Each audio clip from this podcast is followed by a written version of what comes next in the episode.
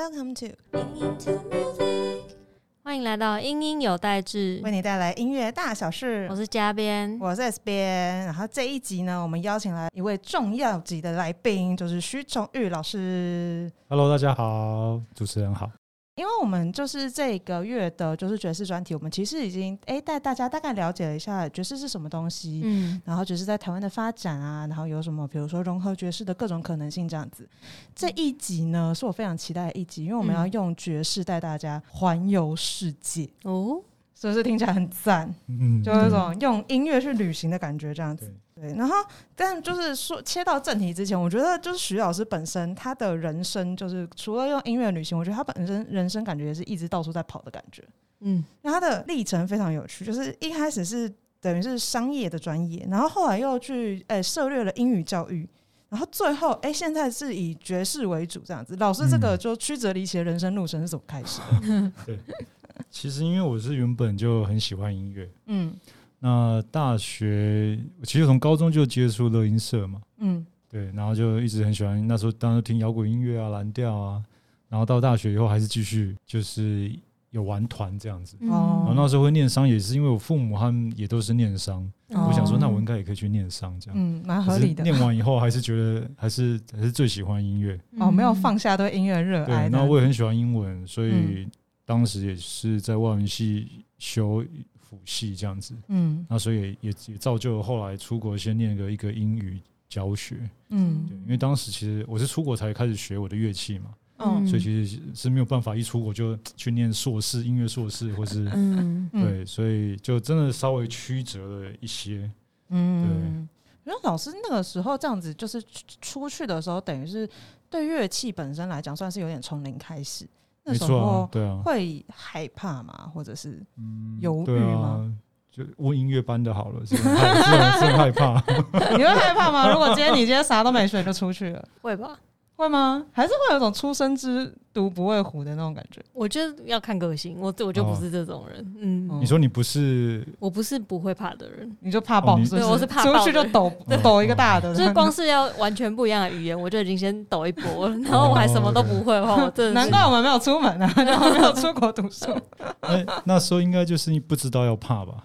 因哦为那时候就是很单纯喜欢音乐，然后遇到了一个对我来讲很重要的老师，嗯那因缘际会就这艘船你一上去你就很难下来。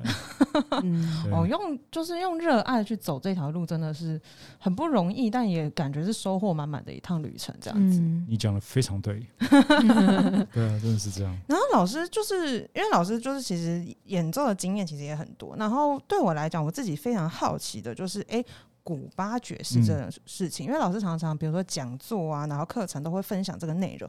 那对我来讲，我就会有一些就孤陋寡闻的我本人，就是我想象中的爵士，可能我就会想象会有比如说。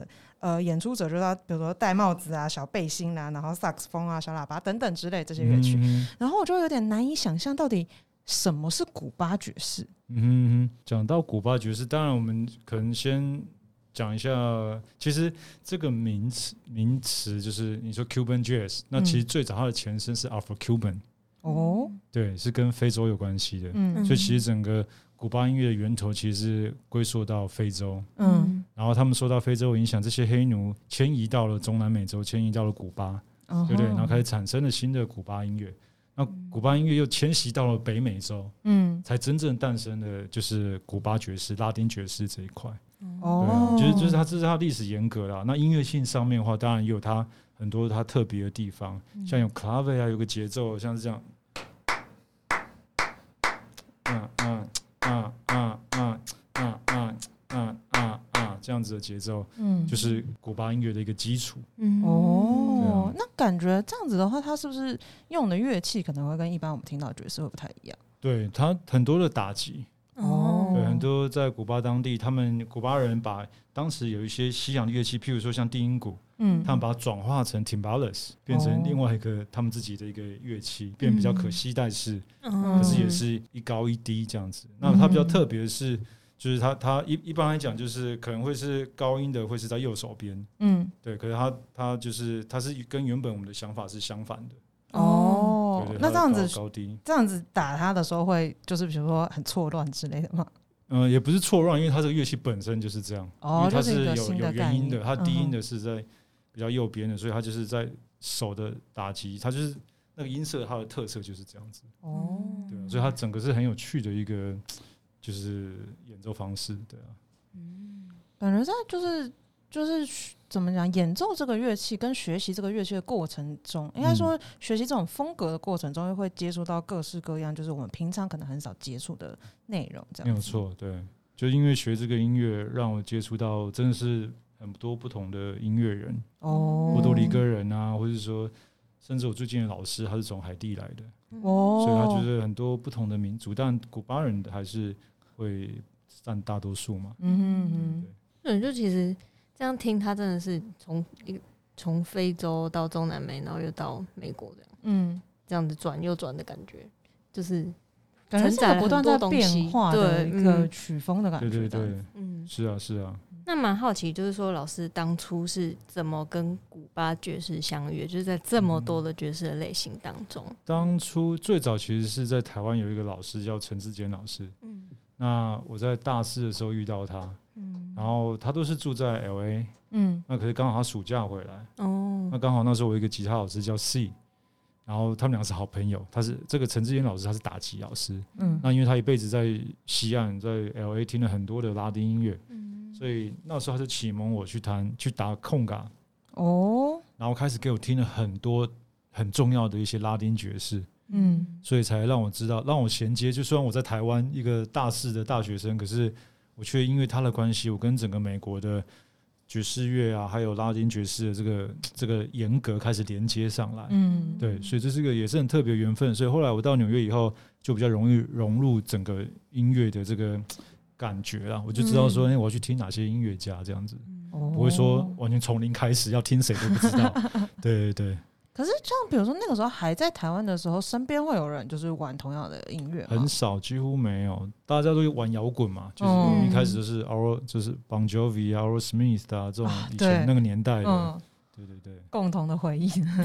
对对对，以前那个时候，对啊，嗯，那所以等于是可能哎、出出去了之后，然后就嗯比较容易会遇到一些同好的感觉，这样子。当然，因为这个文化毕竟是他们的文化，嗯所以在那里就是就是学习，哦，对，就要跟海绵一样，一直去一直学习，是很丰富的环境啊。到纽约之后，嗯，对啊，那老师就是就是慢慢慢慢的，哎、因为就学有所成之后，然后也是就是认识很多新的朋友，然后感觉在嗯各个地方都有一些巡回的演出，这样子。嗯，就是蛮好奇，老师去过哪些地方啊？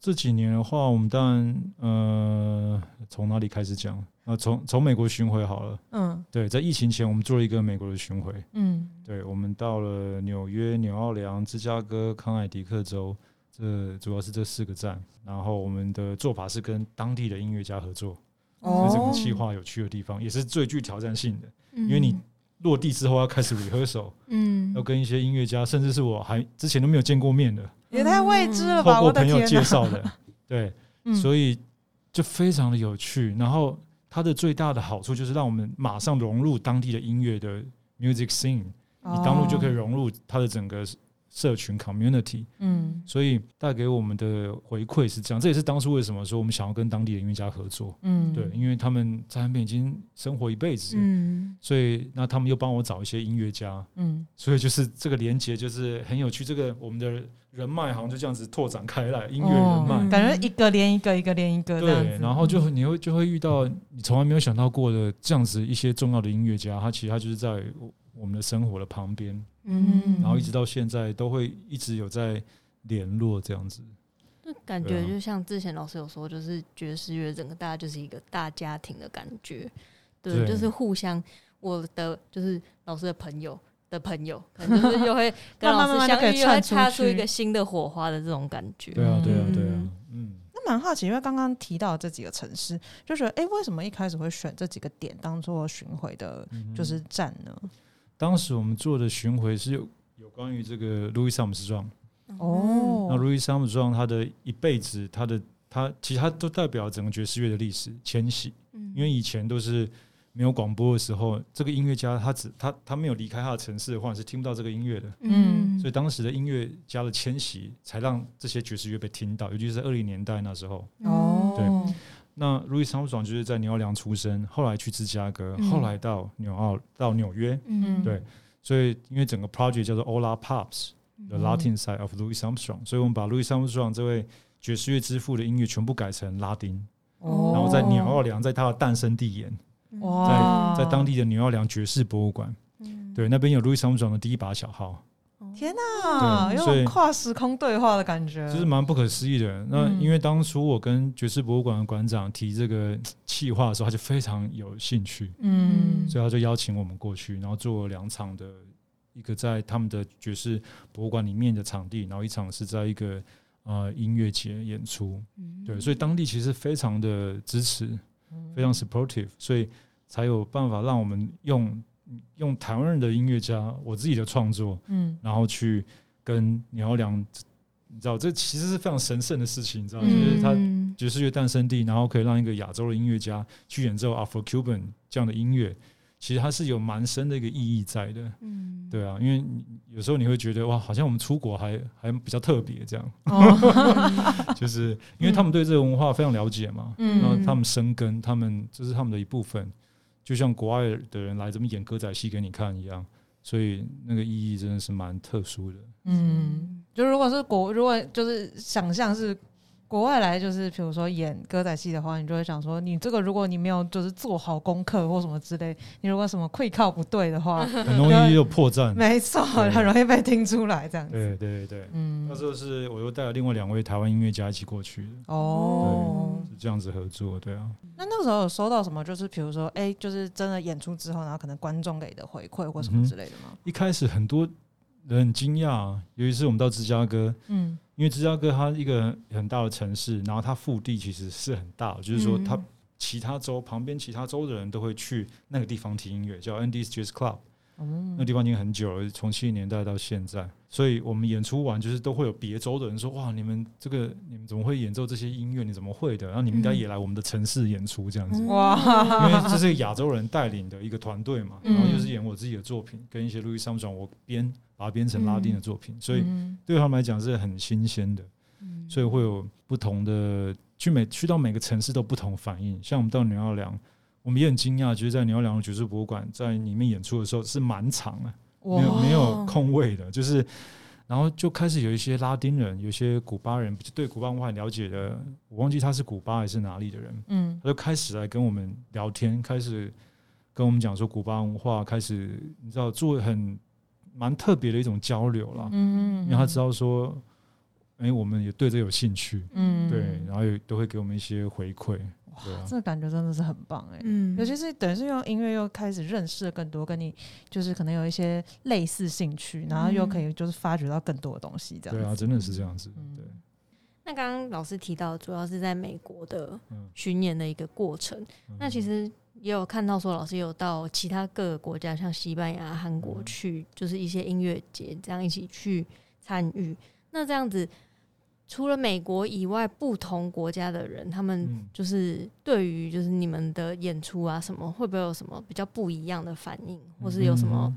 就是印象深刻的事情吗？会啊，因为像我们到西班牙、到马德里的那个国际爵士音乐节，它特别是因为我是带领的当地的一些第一线的音乐家，嗯。他们是马德里当地几乎是最重要的一些古巴音乐家，嗯。还有一些玩拉丁爵士的大师级的人物。嗯，对，所以然后我是 leader，而且嗯。local 的人对我对他们来讲，我是他对我是完全陌生的。嗯。可是他对我的 sign man，就是我的钢琴手、我的鼓手是谁，他们都很熟悉，嗯。因为这些人都跟很多很重要的古巴音乐家，甚至得过很多格莱美奖的音乐家们合作，他们自己都是很重要，当地非常知名。嗯。所以当时这样子带领着他们，他们有些人都五六十岁以上，就是很就是很受敬重，嗯。然后演奏我的作品，那那个也是满场，嗯也是我也是觉得很惊讶，我想说哇，我旁边这些人都太厉害了吧？怎么可以？怎么有他们的名字一打出来？因为不可能有人认识我，我之前没有去过，嗯所以一去整个就是也是都座无虚席这样。我们在一个很老的戏院 Circular 这个 theater 在里面演出，然后而且因为我又不太会讲，我是不会讲西班牙文啊，嗯然后所以其中一个铁琴手他是呃 Berkeley，就是在 Valencia，在西班牙的 Berkeley 的，当时他以前是他们的校长，嗯那他也是跟我合作，他打碟琴，他都会帮我做一些翻译，然后跟当地的人讲话这样子。哦，对那所以也是一样。然后我还我印象很深刻，是一年以后，嗯，也有一个台湾爵士音乐家去表演，然后又有就有观众去问他说：“哎呀，他知不知道我这样子？”就会回想起一年前的这个演出。哇对，所以我只是说，对，因为那一次真的做的真的是蛮成功的，而且我跟这些音乐家也是前一天才 rehearsal，好刺激，就只有对，其实根本时间其实说实在是非常赶，rehearsal 的时间其实不够。嗯。嗯。可是就是爵士乐就是蛮多，它需要你当下的应变，嗯，它需要你的经验，这些人都哦。非常有经验的，所以当当天对他们来讲还是非常的 demanding 啊，就是我们的 schedule，就是你要试音，然后试音的时候要排练，然后马上就要演出了，所以 嗯，他们也是有一点不那么习惯这么紧凑。哦，纽约的音乐家可能稍微比较习惯，那出过纽约到欧洲可能会稍微轻松一点点这样子。嗯对，所以他们不一定会那么习惯。不过还好，后来是也是非常的成功了。嗯那到釜山的话又不一样，就是是我带了另外两位台湾音乐家过去。嗯对，那那个就完全不一样。在西班牙是在一个很很老的戏院，嗯然后在釜山是在海边，哦，在釜山的那个桥有个很广安大桥，嗯很很大的那个桥，然后在海滩上面演出。哦。太浪漫了吧？对，然后真的他那边就是我们就很去了以后觉得很喜欢这个城市。嗯。对，那很可惜，就是那天演出的时候天气没有这么好，所以我们有搭棚，有点可惜。嗯，对，可是去的话，其实收到最大的回馈的话，其实是去认识当地的音乐家，嗯还有他们当时邀请的其他国外音乐家，哦就认识一些。他们好像当时有有请一个法国的音乐家，所以我们就因为这样就哎、也认识了，因为在这个 festival 也认识了其他国家的音乐家，嗯做不同的交流。因为那那一次只有三重奏，就钢琴、贝斯跟鼓这样子，哦在韩国那一次，对。那每个地方的，比如说大家的听众会有什么就是不一样的习惯或什么之类的吗？听众当然，你说演奏爵士乐或拉丁音乐，像西班牙的话，马德里是除了纽约以外，还有古巴以外，Afro Cuban 是最兴盛的地方，哦所以他们对于这个音乐是非常，他们讲西班牙话跟古巴人一样，嗯所以对这个音乐是非常的熟悉。嗯对，所以所以一样啊，就是一个台湾人、亚洲人要去演奏这个音乐，嗯对他们讲其实是非极少数的。嗯嗯对，所以我觉得这样子的一个出国的过程，其实是让别人去了解我们，让嗯让他们知道说，哎、在台湾我们也喜欢这个音乐，我们也开始有了我们自己的创作。嗯那其实我们这群音乐家在做这些事情，我们等待只是台湾的一个回应，嗯因为台湾的观众其实并不是这么了解我们在做什么。嗯那因为没有这个文化嘛，所以他也不知道说这个音乐是好或是不好，好听不好听，或者就是 就是他不会可能不会理解到说我们的付出啦，嗯或者说这些东西的价值在哪里。对，所以我们其实我们很努力的在做，就是需要其实真的只是回到台湾也收到一个那样子的回应。嗯对啊嗯因为毕竟就是对我们来讲，就是刚刚讲到说，哎、不是我们的文化脉络这样子，我们可能就我可能是不知道，我根本就还没有听过这样子的音乐，我就不知道，哎、我喜不喜欢，所以我们需要更多的让听众有机会去认识这种就是这样子的风格这样子。就等于就是说，台湾的在音乐性上面的国际化，其实是非常没有很很很跟上潮流的。嗯。对，我不知道怎么讲，对，嗯。就是它有点落后了，在音乐的国际化上面。嗯。虽然说现在现在媒体这么发达，可是你嗯。真的要了解一个音乐的文化内容属性，台湾的多元化其实是非常非常需要在进步的。嗯。对，但没问题，我觉得今天还好，我们我们家的听众就非常的，就是就有这个 sense，有没有？因为嗯非常我们 hardcore。没错，我们就一邀就约到老师来讲这么有趣的曲风，这样子。对，蛮好奇，我们就中间来插个比较轻松一点的东西，这样子。因为老师刚刚说，就是基本上是用爵士造访了非常非常多的国家嘛。嗯那我想象之中，旅程之间可能就会有一些小小的 bug 这样子。嗯我很想问一下，因为老师的话，就是主要哎、之前学的很重要的乐器是低音提琴嘛。嗯，那这么这么大的一个乐器，在运输的过程中，有没有遇到一些卡关的情形？就是就是完全避免运输这件事情。哦就是出国的话，变成我要去租贝斯或借贝斯。哦哦对，因为这种惨案太多了，很多像我嗯自己老师背的那种，他们出国很多就就算装在硬壳里面，嗯，还是一样打开脖子，就是情景是短断，哦而且还没有人会陪你。嗯，因为他们就是都讲好，就是你要运的话就签好说发生任何哦事情自己负责。天哪！所以我的做法就是尽量就是用借的或租，不然就是我带一个我自己店的 double bass。哦，对，只要去没有那么远的地方，尤其是去澳门，我就带我自己的店的 double bass 过去。嗯，那如果是用自己不习惯的乐器，会在演奏上面造成什么样？它就是一个很大的。挑战啊。嗯，嗯对，就是对，你要去试琴，然后你就是要去马上尽量赶快去适应。我就算我录音也是这样，我们到纽约录音，有时候我也没有办法用我自己的琴，所以就是有时候运气好的话，就会挑到哎、比自己琴更好的，哇，嗯。这个很少啦。不过好像每次都抽抽乐的感觉哦，有一有一点啊，真不确定性的感觉对，但也对。会充满一些惊喜啦。就我觉得如果比如说用到比自己的琴还要更好的，就会有一种哇，有种看丢了的感觉，对对，虽然说很很很少有这种状况这样子，可以想象。对。超难想象的、因为我那时候就是我国中要考高中的时候，我对们老师有帮我借一把比较好的琴。嗯，然后我考试之前一直到考试都是一直用那把琴，但考完试我就还还给老师。然后那时候就是我们毕业音乐会有甄选，我就用我自己的琴拉，完全不适应，就是我我音音也超不准，然后什么就是你知道，嗯因为你那个位置啊，感觉完全不一样，所以我很难想象要怎么就是 每一次到一个地方要重新适应一把琴，我觉得超可怕的。然后有时候对温度湿度，然后有时候我会带我自己的弦，然哦后调整一下 set up 情嗯。情景啊高度，嗯。嗯。对所以假如它的情景是可以调高度的话，就会比较容易，就会更容易相对来讲。嗯，感觉老师在每一次就是就是出国的过程中，都有点在挑战极限的感觉。如果把老师就是每次出国的那个就是过程拍成什么，就是什么实境秀或就是纪录片的话，我觉得就是那种一定，就是观众就会看超嗨的那种。对，就是我们这样聊起来很很轻松，然后，我去那边，我去那边，可是整个筹备过程是其实非常辛苦的。嗯整个有这样的机会，然后真的能够到当地，然后开始，其实非常不容易的。感觉就是每一个每一个地方都会有不同的关卡，从乐器就可能会有关卡，然后你啊你遇到的伙伴，就是你们又要就是结合，然后当下的各式各样的状况这样。对啊，对啊，而且重点就是我通常邀请的都是当地很重要的音乐家，甚至像我在纽约邀请的都是在爵士历史上其实很资深的音乐家，他们都是我的长辈，有有些甚至是跟我的老师辈的，他们一起合作过的。可是因为我会觉得说，难得这样子的演出机会，我必须。因为对我来讲，就像上课一样，你知道吗？嗯因为我们都毕业了嘛，音乐要在这怎么进步，只能跟他们是创造这些音乐的人，嗯他们就像是讲母语的人一样，我们只能跟他们学习，所以这样的学习是无止境的。尤其是他们是已经七八十岁，然后这个音乐对他们来讲，他们你知道，就是那么伟大的音乐家，那一辈子能够跟这样的音乐家合作，是是是很大的一个福分啦。其实，感觉就是就是那个音乐已经是他们的就是生命的一个部很重要的一部分，已经跟他们融合在一起的感觉，这样子，当然后又可以再从他们的身上学一点东西来，对啊，那真的是很棒。我们去康州的时候，跟其中一个鼓手叫 Victor Louis，嗯他是从七十年代以后非常重要的鼓手，就跟我聊，我们开车去两三个小时，一路上一直跟我聊以前的事情，因为我有一些老师也是他的好朋友，嗯。从古巴音乐聊到爵士乐，聊到爵士乐他合作过的音乐家，聊不完，嗯。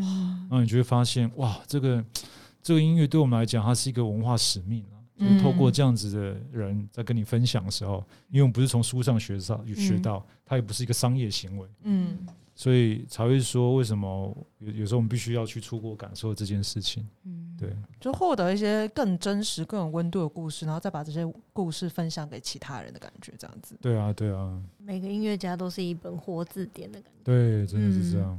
那个刚刚讲到说，哎、我们在就是不同的地方，我们认识了不同的音乐家，这样、嗯感觉在不同的国家，会不会去就是比如说挖一些实体的宝物，比如说去什么嗯唱片行之类的、啊，嗯挖宝等等的。嗯嗯，老师会带一些战利品回来吗？对对对，每次一定要的，不管去哪里，对，只要有出国的话，只要那个地方对有有唱片行，我都会去，像去马德里啊，去很多不同的地方，就算那个哪个地方多乡下，只要有机会的，我都会去找，因为真的会找到你完全想不到的东西。嗯有一次，我们那时候是在马德里，没错。我们走进去一个呃专门在卖摇滚的一个黑胶的地方。嗯哼，那我竟然在所有都是摇滚黑胶的地方，它有一个小小的爵士区。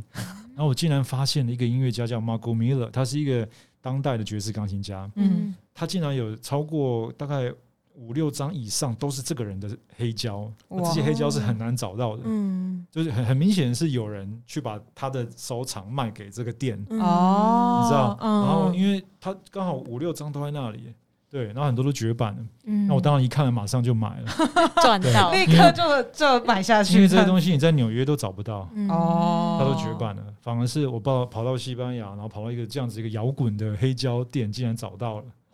有种，要是讲到，我真的觉得觉得，就是 我们这这个系列访问到的老师们，嗯。感觉跟爵士的相遇都有一种就是命中注定的感觉，天启，对，天启 一般的存哦在，就是你会在那种完全意想不到的地方，就突然嗯。出现了，哎、就是好像真正挚爱的那种感觉，这样子。嗯反正说就是我们去牛奥良也是，因为牛奥良是专门在卖早期爵士乐的，它是嗯。几乎全球它的早期爵士乐的唱片是最齐全的，它有专门出版早期爵士乐的唱片公司，嗯哼，然后它的二手书店也是，嗯。所以有一次我也找到了一本在牛良一个很重要的音乐家叫呃 Alice Marsalis 他的书，他等于是当地的近代的牛良的这种教教授爵士乐的一个很重要的老师。嗯哼，然后找到我在二手书店翻了一一本书叫《Black Conductor》，嗯。专门在讲黑人的指挥家。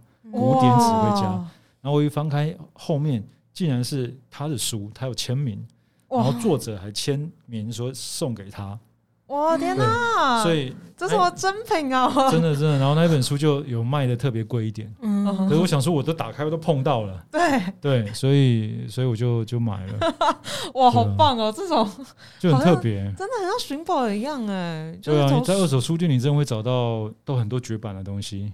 嗯对，牛良的这个文化就是这样，二手书店超棒的，它很多历史你可以去探寻的，所以我都很喜欢牛良。对啊，真的，我就希望就大家在听这一集的，就是听众朋友，就是你们就知道未来如果出门哪个地方可以寻宝，二手书店、唱片行，说不定你就找到你命中注定的那一张，有没有真命的那一张专辑或那个就是什么书本的感觉，这样真的是这样子。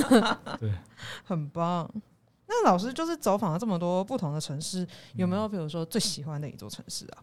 最近最近投就是我自己心里面投票的话，可能想说可能是 Granada 吧，哦，为一个西？班牙的城市，因为它就是它有一个呃 Alhambra 这个一个一个宫，它是当时的他们皇室去呃夏天都全面避暑，然后这个宫很特别，就是它整个历史，它经历了就是天主教啊，然后阿拉伯的宗教，然后然后犹太人的宗教，所以它整个宫里面有这三种宗教的特色，哦，所以是非常的特别，里面很迷人，就是你可能一转一一转就看到阿拉伯的东西。然后一转就看到不同的建筑的特色，它整个城市都是这样，所以说带了很多的神秘感在里面。嗯因为你永远不晓得你转过去会是什么东西。哇，对，所以古纳达变成是这几年来我印象非常深刻的一个城市。感觉处处是惊喜。一开始为什么会去到那个城市？那时候就是因为去马德里的关系，嗯哼对，然后我们就沿着马德里的线往南走，然后也后来也哦去葡萄牙。感觉也是在这个一路上，然后就哎、收获了一个就是对啊，因不一样的为难得巡回，然后嗯有这样的机会去造访，对啊。目前老师还有什么想去但是还没能去的地方？我们目前计划可能会去摩洛哥，哦，也是一个就是很多文化荟萃的一个地方。对，它是中东文化，然后非洲文化，嗯那因为摩洛哥他们的传统音乐里有一个很特别的贝斯，我很我对那音乐器很好奇，哦所以也会可能接下来有个驻村的计划在筹备当中。是什么个特别法可以透露一下吗？它就是，嗯，我没有记错的话，它也是它是三条弦嘛，我问一下几条弦呢？哦，它就是非常非常就像世界音乐一样，它那嗯乐器看起来就是完全就是我不要用小牛皮啊还是什么做的，他可能用牛嗯筋弦或者什么，他整个就是可能是真的很古老的乐器，哦所以那个贝斯低音的声音就很自然。嗯那它也是没有琴格的，哦，对。然后他们那种比较属于世界音乐的，也有很多即兴的那种嗯那种感觉，所以我也蛮想说，哎、利用这个驻村计划，可以去那边跟他们录音，做一个交流，做不一样的交流。感觉这种很特别的乐器，就真的会想要就是真的在那边，然后用你的手去摸到的感觉，这样。对啊，嗯因为很想要去跟当地的大师学习，哦，想要学，帮他把一把带回来，可能台湾都还没有。对，说到带回来这件事情，我觉得就就是很想要往下聊一聊，因为老师其实一直都还蛮。就是重视就是在台湾的爵士乐推广这件事情，嗯。就有点就是哎、走回到台湾，然后让我印象很深刻，就是之前有看到，就是老师为了应该是为了国际爵士节，然后那时候在花砖博物馆拍的影片。嗯我那时候我看到那个影片的时候，我真的非常喜欢，因为我今年三四月的时候才有去过那个花砖哦真的？博物馆，嗯。对，然后那时候就会觉得哦，花砖博物馆真的很棒，推荐就是所有听众朋友，如果有去嘉义的话，就是欢迎去参观那地方，因为花砖算是台湾一个非常有特色的一个文化的产物，因为古时候嘉宾知道花砖是谁在用的吗？我想到阿妈家的厕所，没礼貌。我跟你讲，花砖呢，在就是早期的台湾，基本上是有钱人的象征。就你家里要嗯够有钱，因为烧一块砖，你要烧到就是漂亮，然后成色要好看，然后就是它要就是做工要够精美，它基本上就是要非常非常有钱，他才有办法负担得起。那看来我们嗯家不是有钱。人，对，而且花砖 花砖不一定会放在厕所里面，放花砖其实会放在就是就是外墙上，嗯。因为就是要给你就是炫耀，基本上炫富啦，嗯。就是嗯你看我多有钱，类似这样。嗯。对，然后花砖博物馆主要是他们是抢救就是古早的台湾的一些花砖，因为有些嗯。老房子拆掉的时候，就是东西就被打坏了，嗯然后就是大家其实不知道花砖本身的价值这样子，嗯然后他们所以是就是他们特别在。就是想要保存这样子的文化的足迹，这样子，然后所以去到花砖博物馆就可以看到各式各样的内容，这样子。然后好，就是前面铺垫了这么多，我要讲嗯为什么我看到那个影片本身，我超级超级就是惊讶，是我没有想过在一个这样的地方，然后老师演奏那样的乐，就是乐曲，然后就是当那个交融的那一刻，你真的会觉得天哪，有一种就就会有一种时光错置的感觉，嗯。就会好像就是你好像是很早以前的东西，然后跟就是现在的东西，然后不同的语言，然后在这个时候，然后全部都就是汇聚在一起的感觉。嗯。我真的非常非常喜欢那段影片，这样子，蛮好奇老师那个时候为什么会就哎、选择在这个地方有这个企划。嗯，因为其实当时最早会有机会去，是我们帮一个呃杂志《爵士生活志》，嗯他们是一个爵士杂志，中文的，拍了一个封面。然后也是我想到要去那里，我跟他说：“那我们去那里拍好不好？”他说：“好啊。”那后来又想说要再去录录这个影片的话，就是因为当时是刚好跟牛奥良合作，然后刚好是四月三十号是国际爵士日，嗯所以我们就在那里拍一个影片，让他们在国际爵士日的时候跟全球同步的一起庆祝。因为国际爵士其实他们是在西岸的一个机构，他们会用全全世界的影片在那一天，他可能就是会播放一些庆祝，嗯是联合国教科文组织对嗯他们所办的一个活动。然后，因为拉丁音乐像古巴，它有很多西班牙的影响，嗯那西班牙有很多建筑的特色，跟台湾的这种花砖是非常类似的。嗯所以我们也才会说，诶，那我们就回到那里，然后真的来做一场演出。哦对那因为另外一个原因也是因为花砖呃博物馆的馆长非常的喜欢，对，而且他其实他不住嘉义，嗯他好像住新竹还哪里，他就特别下来听，哦，那我就听他听得很开心，他说哇，真的是对他来讲很很也是也是舒压，也是觉得说、哇，他觉得很开心有这样子的结合，嗯。哦，对，所以我们就而且我们在那边演的音乐也非常特别，嗯。我们演的音乐是 African Princess，也是我写的一首歌，是因为爱因顿公爵的影响，爱因顿公爵写了一首歌曲，是当时他第一次到非洲嗯。演出的时候，他写了一首歌，然后我很喜欢那首歌，嗯。然后我就想说，那 向这首歌致敬，我就写了一个非洲公主，哦，所以才会用 soprano 啊，用这种很很很轻柔的开始，嗯，然后像公主要出来了，嗯。然后才后来才越来越热闹这样。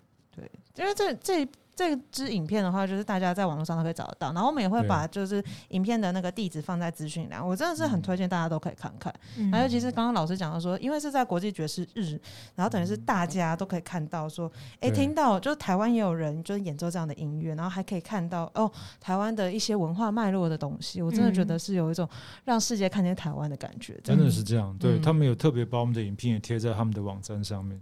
真的是所以到很棒。到 International International Jazz Day 的网站，他们也有。对，欢迎大家就是就是上去看这样子，就是贡献一点那个浏览量这样子。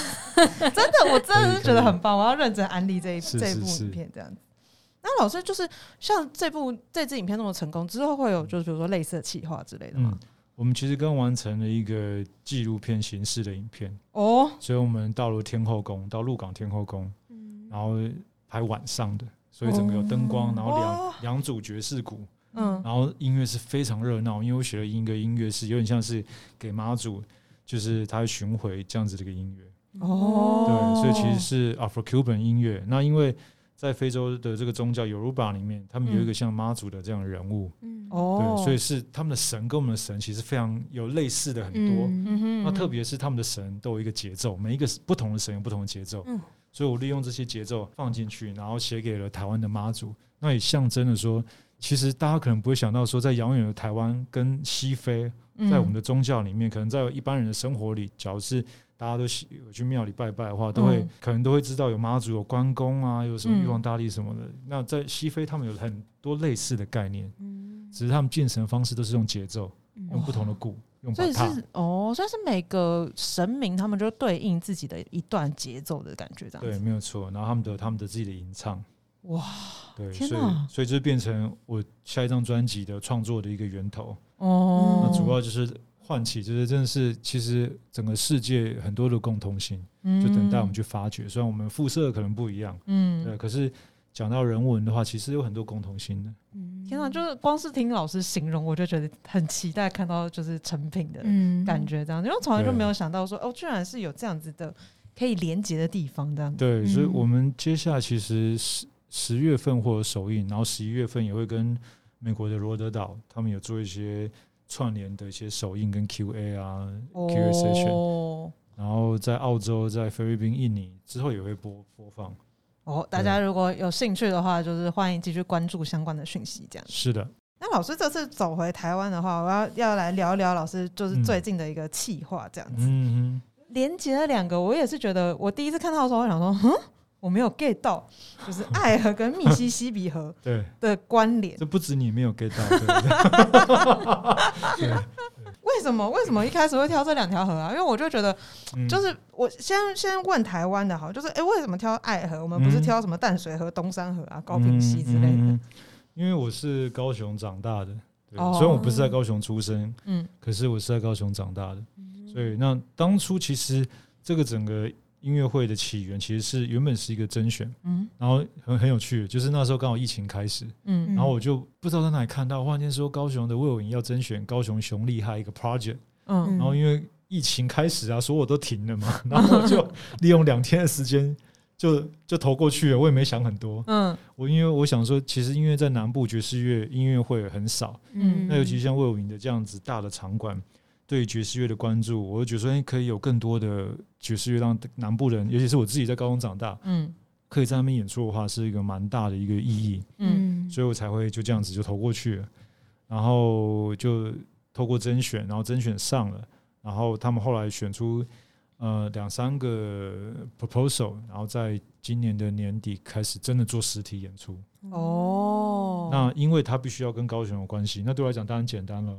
嗯就用高雄人。难怪，嗯，对嗯那我一直想用河流来做一些主题，因为当时其实我从第一次到纽奥良做纽奥良密西西比河上面的蒸汽船的时候就很感动了，嗯。因为这非常的摇摆，非常的 swing，哦。然后我就觉得说哇，难怪纽奥良的音乐家都这么的 swing，因为这个河流都在蒸汽船上物理上对，因为他们都是在他们都是在船上演出的，嗯。啊，所以那种感觉，这好像让我恍然大悟一样。嗯那密西西比河有很多的特色，它流经了不同的城市，像 Memphis，它是代表了摇滚，嗯。然后 Clarksdale 代表蓝调，它是蓝调发源地，嗯它又在纽奥良爵士乐发源地，所以它对于音乐来讲是个非常重要的河流，嗯。因为河流灌溉了所有我们的人文嘛。嗯那爱河更是爱河，我从小其实对爱河最深刻应该就是端午节的时候，每次都有划龙舟。哦，对，所以爱河对所有的高雄人来讲，相信都是非常重要。而且这几年爱河的发展又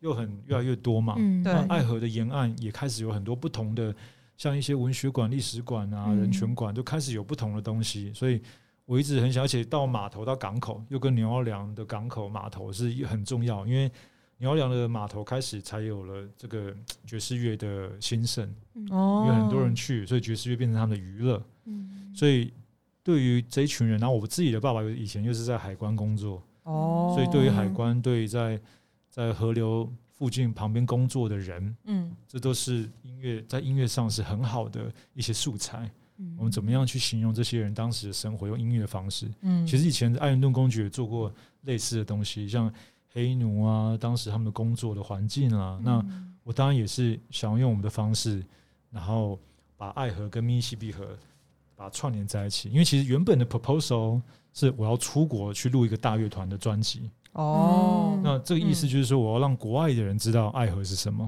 嗯那可是因为疫情嘛，我当然嗯没有办法去国外录好回来，嗯所以只好就是哎、在台湾先就做一个现场的演出。嗯，对啊，哇我觉得就是没有老师没有讲解之前，我就觉得我完全没有把把这两个东西连在一起。但老师一讲完之后，就如此合理。其实其实不止你，这这个这个提案最有趣，就是当我去甄选的时候，嗯八位教授，然后教授们也没有 get 到吗？没有人 get 到，我花了非常大的力气，从文学、从音乐、从语言、从任何的角度去让他们去慢慢去了解到说嗯它的连接在哪里，因为。所有没有连接的东西都是我们创造的，都是我们去创造的连接。那因为我个人都有这些亲身体验的经验，我去过那边，嗯那那当然就是整个连接它就出来了。嗯，对，所以这个是它有趣的地方。嗯因为老师刚刚有讲到，比如说河流，它串联了很多人文相关的东西，我觉得这件事情就真的是深有所感。因为就是像比如说，比方说爱河，比如说因为身为台北人，比如说像淡水河，你嗯。从你从小的时候看着那一条淡水河，到你长大的时候，你再重新比如说再去逛那个淡水河，它其实就是不同的时间、不同的记忆，然后它也会有，不同的风貌。爱河其实也是，我我还记得，就是因为年初的时候，我那时候去高雄玩的时候有去，然后就有种哇，跟我小时候，比如说国中、国小跟着爸爸妈妈去的时候的感觉已经完全都不一样了。对。对，就是它其实会承载了很多就是人文的精神啊，然后还有那个时代本身的一些内容，这样子。对，我觉得文化之所以会有文化出现，就是因为人，嗯对，所以这些连接都是靠人去就是建立的，嗯对。那老师在创作的时候啊，嗯就是有发生什么就是比较印象深刻的事情，或是你在创作的时候可能有遇到什么困难点？你是说你是说这个大和精神的 project 嗯吗？对，在创作过程，当然就是在整个研究的过程当中吧。嗯，对我试着去找很多，比如说呃，有诗人、有小说家，他们对爱河的的的这个回忆跟经验。嗯，对，然后有我找到一个诗集是有中英对照的。哇，对，然后开始试着从不同的角度去看这个河流。嗯那一样，对密西西比河一样，从马克吐温，大家都知道《汤姆历险记》嘛。嗯那马克吐温里面还有一个呃，专门写给密西西比河的，在讲说他想要当一个船长，嗯哦，想要当一个 pilot，所以从他的这个过程，从他要想要当船长，站在那个 wheel 后面嗯的那个感觉，他怎么看这个河流？嗯这是我觉得是对我来讲印象很深刻。嗯对，因为我从我们假如没有看过这些东西，不会有那样的想象，不会有那样的角度。对完全不会这样子，然后还知道说，嗯原来马克吐温他那么想要当一个船长，然后在密西西比河对他的意义是什么？嗯哼，对，而且那又爵士乐对他们的那时候的感受是什么？嗯，对，因为黑人其实，在当时有很多的黑奴都在沿岸，在河流工作嘛，嗯对所以有很多这样子类似的这些故事，都在从他的文学里面去体现。嗯对啊，那像这一次老师的企划，总共会有诶是有多少的曲目呢？曲目的话，哇，其实我写蛮多的，嗯我现在就是在筛选。哦，对我就是想要把精华都，因为其实这个这个 idea 也一年多了。嗯从一年多，我本来从大乐团十八个人写到现在十二个人，因为不能嗯那么多人，就开始缩编。嗯，所以所以什么音乐都有。那现在就是要把整个东西串起来，哦在音乐性上，在故事性上嗯都能够。当我在呈现这个音乐会的时候，能够真的把大家带进到一个故事的在讲故事的一个过程。哦，对，就是当然这是要靠大家的想象了。嗯不过音乐会就是这样，就是这样在好玩。对，每个人都会有不同的想象。对啊，那大家真的可以看到这个计划大概会是什么时候？我们是在十一月二十七、二十八在魏武营。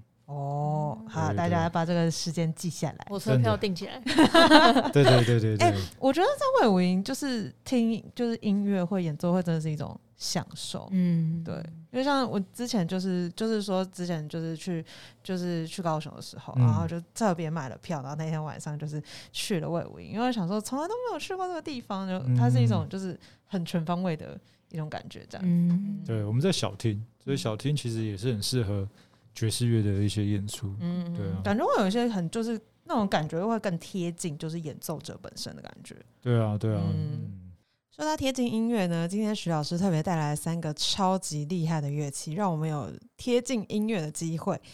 这三个乐器呢，平常并不是那么容易看到或听见他们的声音。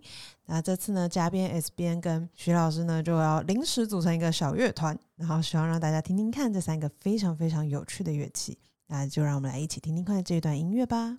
一二三四，一二三四，一二三四，一二三四，一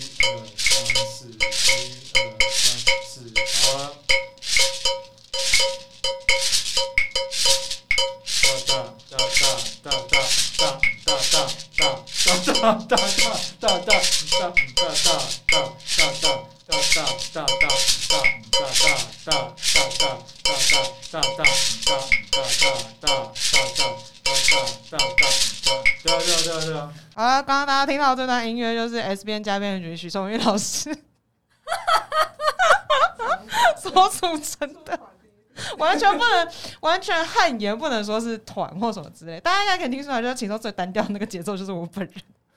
没事的。最重要，对，你你要你一乱，我就会我就会飘到另一个世界去。没错，蛮蛮好奇，想要请老师介绍一下这个乐器。好啊，这乐器叫 c h e c k l e 嗯对，所以它原本其实很早，其实它原本 c h e c k l e 的这个功能都是在定义那个拍子，它会告诉大家说一在哪里。哦，我是主干，我是主干，谢谢。对，其实你是很重要的这个 我是灵魂人物，对，对大家的心跳都在你手，对 对，心在你那里。你一乱我就毁了。怕爆哎。然后另外的这个贝尔呢，其实贝尔在整个拉丁音乐来讲，他是指挥，他是最大的，全部人都听他，哦因为他打的东西其实蛮复杂，对不对？嗯所以他的 pattern 很多，所以大家一定要 fit 在他那里。嗯那我敲两下贝尔的声音，对，敲一。下。嗯，没错，就是他。就这个这所以这个乐器后来也延伸到 salsa，就比较流行的拉丁音乐，嗯对不对？嗯然后我打的这个是 clave，clave 是音乐的方向性，嗯。它代表了节奏的 pattern，你要从哪里开始，嗯。然后这个 clave 的 pattern 一定要跟旋律是合在一起的，哦？所以我打的方向是什么？贝尔的方向就要跟这个在一起。哦。对，可是其实贝尔的是最早的，她是妈妈，嗯。然后后来简化变 clave，嗯。让大家知道说有这样子的一个方向性，这是非洲音乐很有趣的地方。希望大家可以从这一集里面，我不太确定他们能够从我们的演奏里面感受到 音乐真谛，但大家可以感受到，就是哎，比如说这个，就是这些都不是我们平常那么常会听到的。就是乐器，可是嗯哎、比如说我们就是花个三五分钟，就其实你就可以慢慢的认识它这样子。而且这个是从纽约来的、哦，我后真的假的这？是一个茱莉亚的教授他做的，他做给我的，哇！我跟他订了两个。天哪、我就很珍贵。还好我已经把它放下来，我现在觉得手心在冒汗。对，对，真的很开心，今天可以就是邀请到老师来跟我们分享这么有趣的内容，这样子。然后也希望，诶，大家如果听完之后觉得你对这样子的音乐觉得有兴趣的话，那未来也可以就是多多的听一下相关的演出啊，跟演奏这样子。然后刚刚也有说，诶，之后魏武云的演出就可以，十一月二七二八，没错、嗯 f o l l o w 起来这样子。嗯，好，那我们这一集就差不多到这边结束啦，我们就下集再见喽，拜拜拜拜拜拜拜。